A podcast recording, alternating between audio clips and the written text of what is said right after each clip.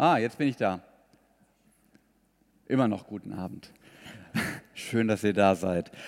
Wir sind in unserer Predigtserie zum Sinn der Arbeit. Sozusagen biegen wir jetzt so in die Zielgerade ein. Wir haben uns in den vergangenen Wochen darüber Rechenschaft abgelegt, warum man überhaupt arbeiten soll, inwiefern das zur besonderen Würde des Menschen dazugehört und ihn deshalb auch ja erfüllen kann. Wir haben über Schwierigkeiten gesprochen, über Hemmnisse, auch über die Fruchtlosigkeit, die Arbeit mit sich bringen kann. Wir haben über motivationale Holzwege nachgedacht, die so ein bisschen abgeklopft, was das so sein könnte. Und heute wollen wir uns unsere beruflichen Entscheidungen einmal anschauen im Lichte der Geschichten, in deren Bahnen wir Dinge gemeinhin verstehen. Jeder hat so seine inneren Geschichten, die er mitbringt, in die er alles einordnet, was er so erlebt im Leben. Und ähm, wer die anderen Teile nicht hat und denkt, Mensch, was habe ich mein Leben verschwendet bisher, kein Problem, auf der Website noch zu finden. Die ganzen Predigten sind nachzuhören, auch auf Spotify. Genau, und heute steigen wir frisch ein in diesen fünften Teil. Und diese Geschichten sind einerseits wichtig, um diese vermeintlichen Selbstverständlichkeiten des eigenen Denkens sich mal bewusst zu machen. Und gleichzeitig erkennen wir dabei, warum andere Menschen anders handeln als wir, andere Werte haben.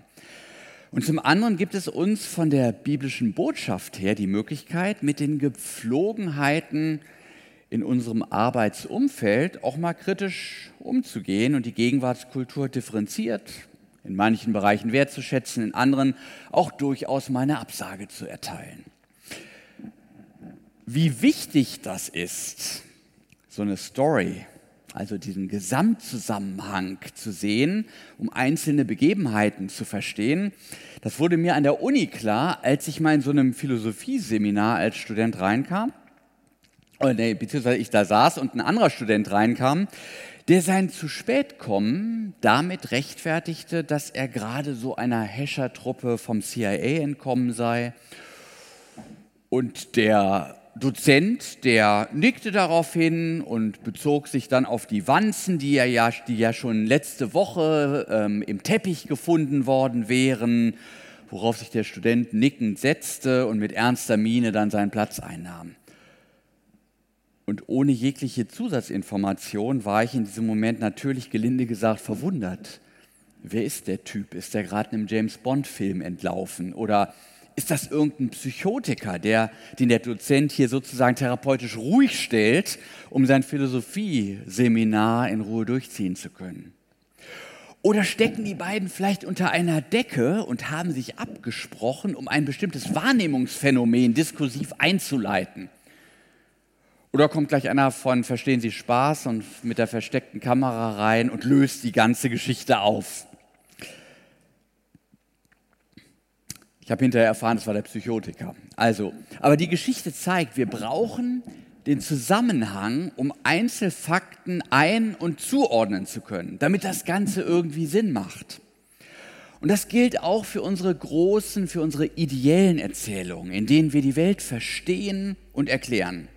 Das ist ein bisschen ähnlich wie bei so einem Hollywood-Plot. Es gibt eine Vision vom guten, vom echten Leben, wie es sein sollte, von welchen Werten man bestimmt ist. Und dann gibt es auch das Bewusstsein von Ereignissen, von Personen und Strukturen, die das Leben aus der Balance bringen. Und natürlich gibt es auch irgendwie so eine Idee, wie man das Ganze wieder in Ordnung bringen könnte. Im Film ist das meist der edel handelnde Filmheld, der personifiziert das Ganze. Manchmal haut er edel drauf oder hat eine gute Idee. Und weltanschaulich läuft das entsprechend ähnlich ab. Wir gehen mal so ein bisschen wilder Ritt durch die Philosophiegeschichte. Karl Marx beispielsweise, der sah das Übel beziehungsweise die Störung, die große Störung in der Welt im Kapital.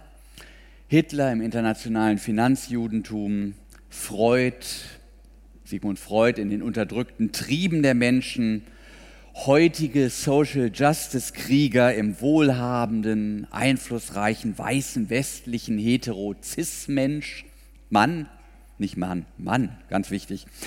All diese Gruppen haben natürlich auch ihre Helden und ihre Konzepte, wie dieses Übel zu überwinden sei. Und wie der siegreiche Held dann schließlich in den Sonnenuntergang reiten kann. Nicht?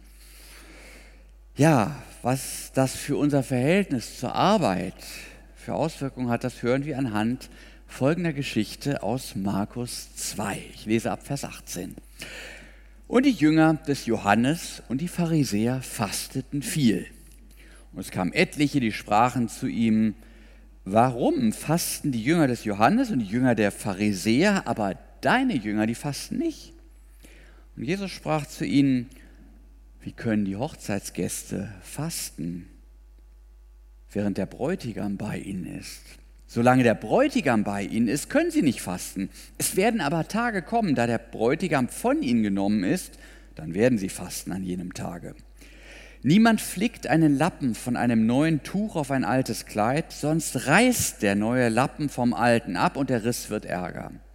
Und niemand füllt neuen Wein in alte Schläuche, sonst zerreißt der Wein die Schläuche und der Wein ist verloren und die Schläuche auch, sondern man füllt neuen Wein in neue Schläuche. Und es begab sich, dass Jesus am Sabbat durch die Kornfelder ging und seine Jünger fingen an, während sie gingen, so Ehren auszuraufen. Und die Pharisäer sprachen zu ihm, sieh doch, warum tun deine Jünger am Sabbat, was nicht erlaubt ist?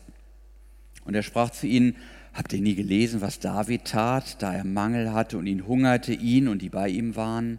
Und wie er ging in das Haus Gottes zur Zeit des hohen Priesters Abjatar und aß die Schaubrote, die niemand essen darf als allein die Priester und gab sie auch denen, die bei ihm waren. Und er sprach zu ihnen, der Sabbat ist um des Menschen willen gemacht und nicht der Mensch um des Sabbats willen. So ist der Menschensohn Herr auch über den Sabbat.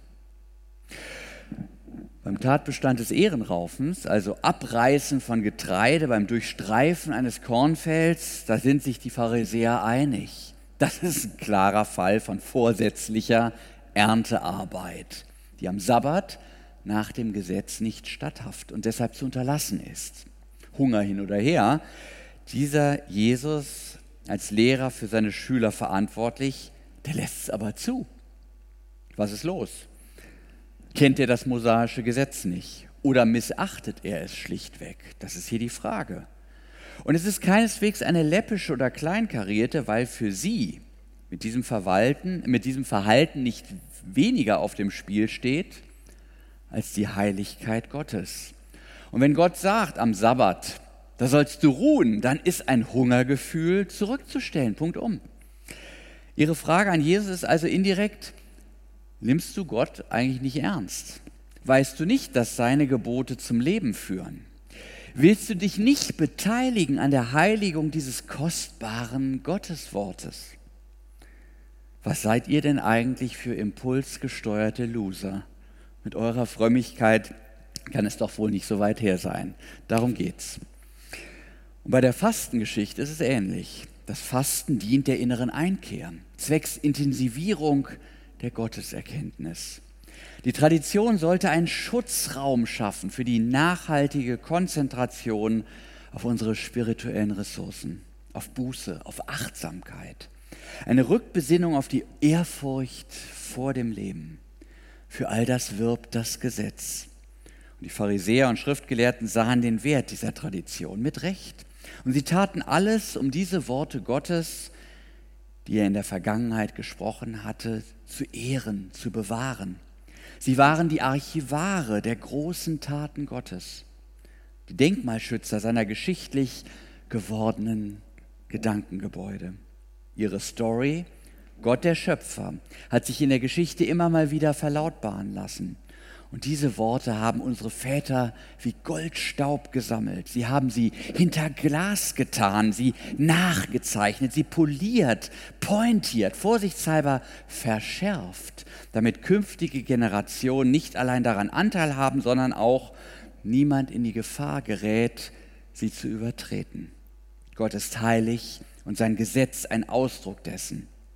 Und wenn Yahweh sagt, nicht näher als einen Meter an den Tigerkäfig ran, dann sagen wir, besser ist 1,50. Vorsicht ist die Mutter der Porzellankiste. Und Jesus, dieser Punk? Was ist los mit dem?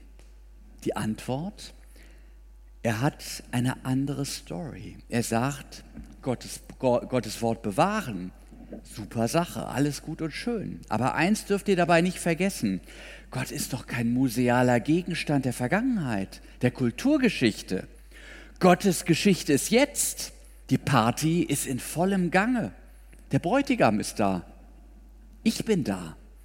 Das ist eine Chiffre. Israel versteht sich als auserwähltes Volk, als die Braut Gottes, der sie durch Heirat erlöst, freit, befreit, heimholt zu sich. Und Jesus sagt, ja, genau so ist es. Und das geschieht nicht irgendwann, sondern genau jetzt. Gott besucht sein Volk. Es ist jetzt nicht die Zeit zum Fasten, sondern es ist Zeit zum Feiern. Die Story lautet, das Heil liegt im lebendigen Gott. Lebendig, der schreibt jetzt gerade Geschichte. Seine Geschichte ist doch nicht der Deutungshoheit von Historikern und Archivaren überlassen. Gott ist nicht nur der da war, sondern der da ist und der da kommt. Und dass Gott zu seinen Menschen kommt, ist nicht das Ergebnis gesetzeskonformen Wohlverhaltens, sondern es ist der Entschluss seiner unverrechenbaren Gnade.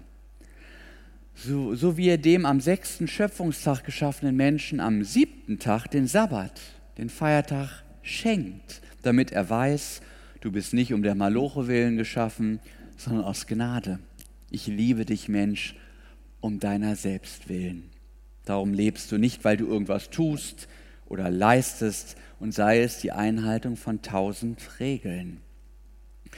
Die Story von Jesus lautet, Gottes Schöpfung ist gut, aber der Mensch verfällt als Sünder darin, diese geschöpflichen Dinge entweder zu vergöttlichen, also zu verabsolutieren oder zu dämonisieren.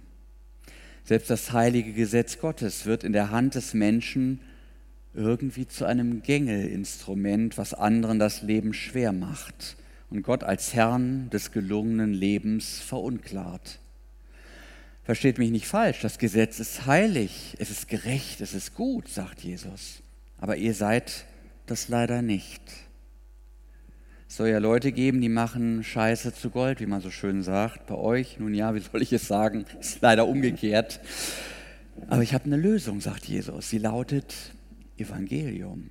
Gott schenkt uns das Leben, er begnadigt uns, indem er unsere Sünde stellvertretend trägt und aus der Welt schafft. Gott macht alles und ihr lasst euch mal beschenken, ihr haltet mal die Füße still, dann was ihr auch immer in puncto Erlösung anpackt, es geht schief. Deshalb ist das Evangelium eine One-Man, besser eine One-God-Show.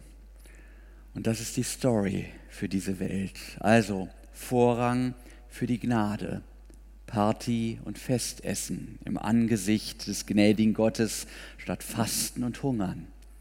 Andere Story, anderer Arbeitsrhythmus, liebe Pharisäer. Und das ist jetzt interessant für unsere Arbeitswelt im 21. Jahrhundert, wenn das Evangelium unsere Story ist, der Soundtrack unseres Lebens, sage ich mal mit Blick auf unseren Musiker, was bedeutet das dann für unseren Beruf, für unsere Arbeit? Was bedeutet das für die Werte, die dort gelten, für die Gewohnheiten und Ziele, die unsere Kultur unserem Berufsstand einhaucht? Stichwort Kultur. Die jeweils herrschende Gegenwartskultur ist geistig betrachtet stets so eine Melange aus dem, was der Mensch trotz seiner Abkehr von Gott nach wie vor von seiner aus der Schöpfung strahlenden Herrlichkeit wahrnimmt. Und sie ist zugleich das Ergebnis einer Brechung von Gottes Wahrheit durch menschliche Korrumpiertheit und den daraus resultierenden Widerwillen gegen alles, was Gott an Gnade, an Schönheit und an sonstigem Guten schenkt. Also Kultur ist stets ein Paket aus brillanter Wahrheit, aus halbseidenem und aus offenem Widerstand gegen unseren Gott und seinen Heilsplan. Und insofern ist es unsere nicht ganz leichte Aufgabe, diese Halbwahrheiten zu erkennen, den Götzen zu widerstehen und die kleinen Lichtblicke der Gerechtigkeit und Weisheit und Wahrheit und Schönheit Gottes zu feiern. Kultur ist und war stets etwas Ambivalentes. Es macht keinen großen Sinn, sich darüber zu beschweren. Auch zu Jesu Zeiten repräsentierte das römische Reich keinesfalls die Kultur des Reiches Gottes. Wie wir im Predigtext sehen, nicht einmal die Kultur der Pharisäer. Und so kommen wir an unserer jeweiligen Stelle in der Arbeitswelt, in der Kindererziehung, im Ehrenamt, in der Arbeitswelt, wo auch immer, nicht umhin, einige wichtige Fragen zu stellen, die sich einerseits Rechenschaft ablegen, wo wir stehen, und andererseits, wo wir hinwollen. Also was ist die Story, die große Erzählung, die hinter unserer Kultur steht? Erzählungen sagen ja bekanntlich das, was zählt. Welche Überzeugungen haben unsere Zeitgenossen hinsichtlich den großen Fragen von Herkunft und Zukunft des Menschen? Was hält man heutzutage für ein sinnvolles, für ein volles, sinnerfülltes Leben? Welche Hoffnungen und Ängste haben Menschen heute? Und wie stecken darin auch gewisse Verabsolutierungen von an sich guten Dingen? Was sind dementsprechend die Götzen? Und wo sehen wir kulturell auch durchaus Übereinstimmung mit dem Evangelium? Und wo braucht unsere Kultur von Jesus her betrachtet Korrektur? Das sind die Fragen, nicht einfache Fragen. Ne? Und dann nehmen wir doch mal exemplarisch den Bereich der Wirtschaft mit seinen vielfältigen Berufen vom Verkäufer, Berater, Ökonom im Marketing. Worum geht es da? Natürlich ums Geschäft, um Profit. Ist ja auch gar nichts gegen zu sagen, nicht? Wenn eine Firma kein Geld verdient, kann sie ihre Angestellten nicht bezahlen, ihre Geldgeber erzielen, etwa im Falle von Aktiengesellschaften, keine Renditen. Ohne Profite kann eine Firma nicht wieder investieren. Ohne Investitionen keine Innovation. Also Geld verdienen ist gut, ist notwendig. Aber nun kommen die Götzen ins Spiel. Ist Geld verdienen Mittel oder Zweck?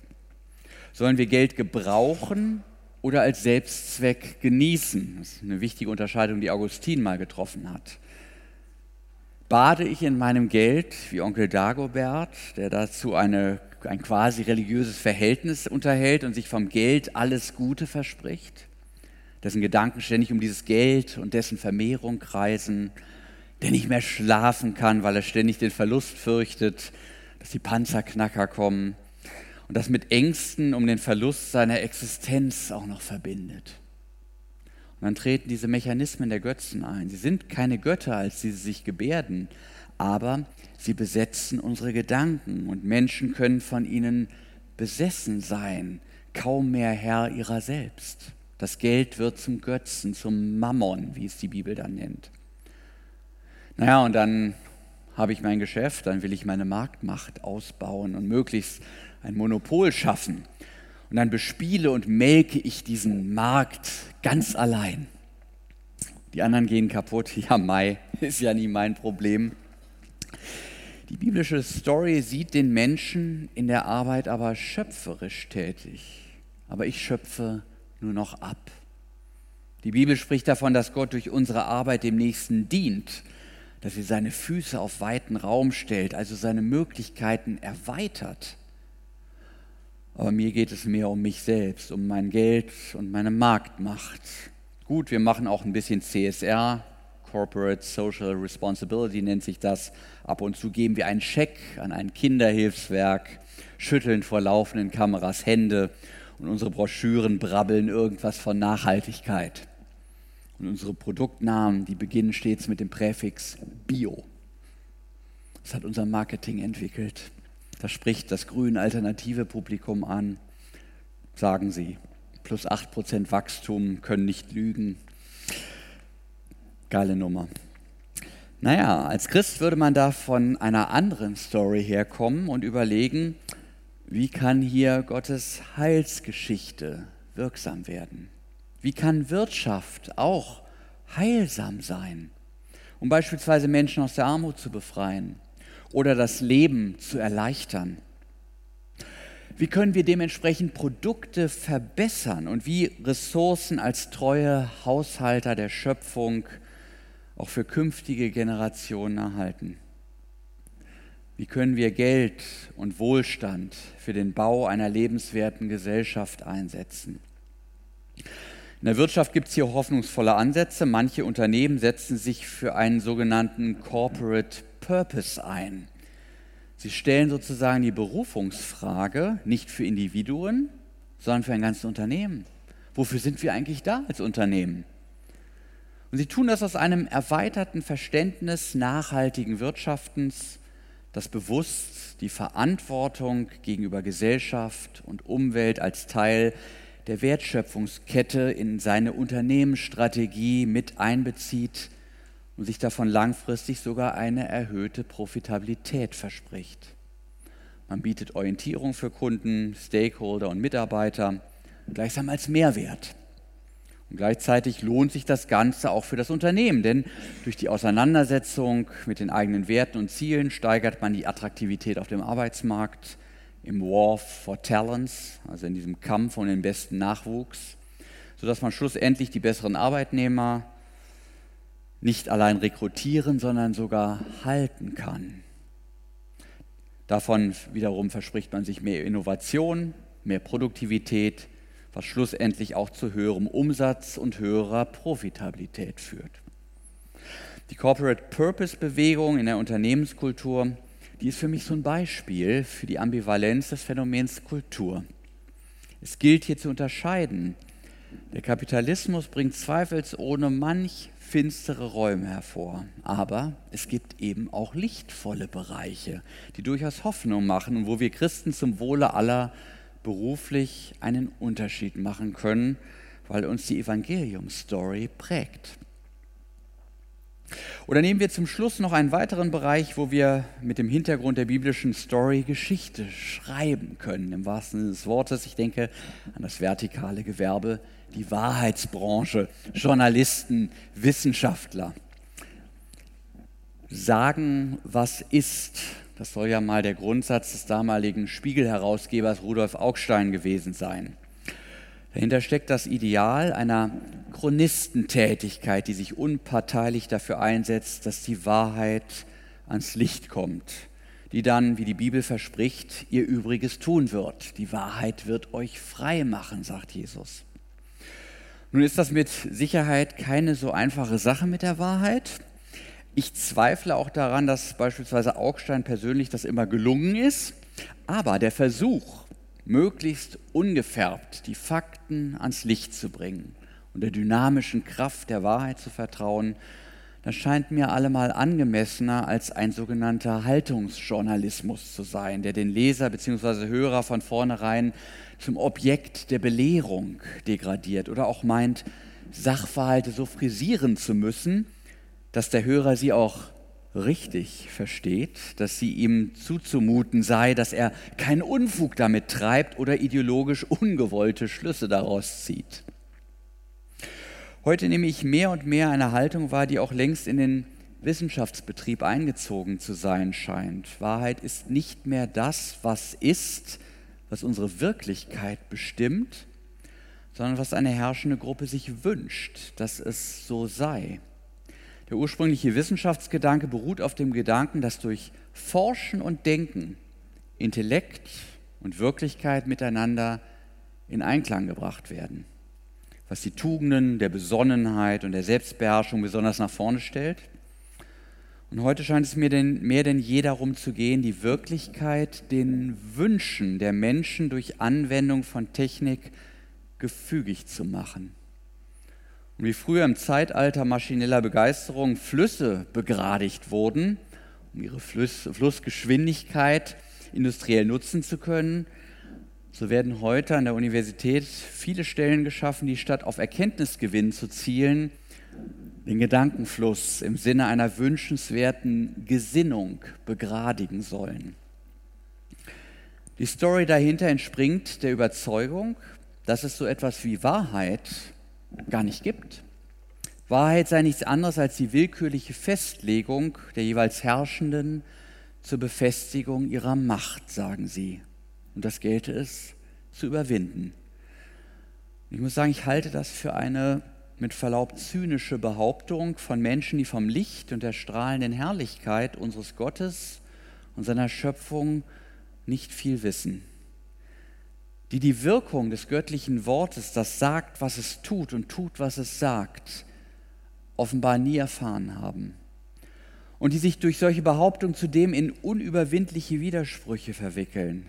Was soll denn der Satz, es gibt keine Wahrheit für eine Bedeutung haben, wenn er sich selbst ernst nimmt? Dann ist die Behauptung ja wohl auch nicht wahr.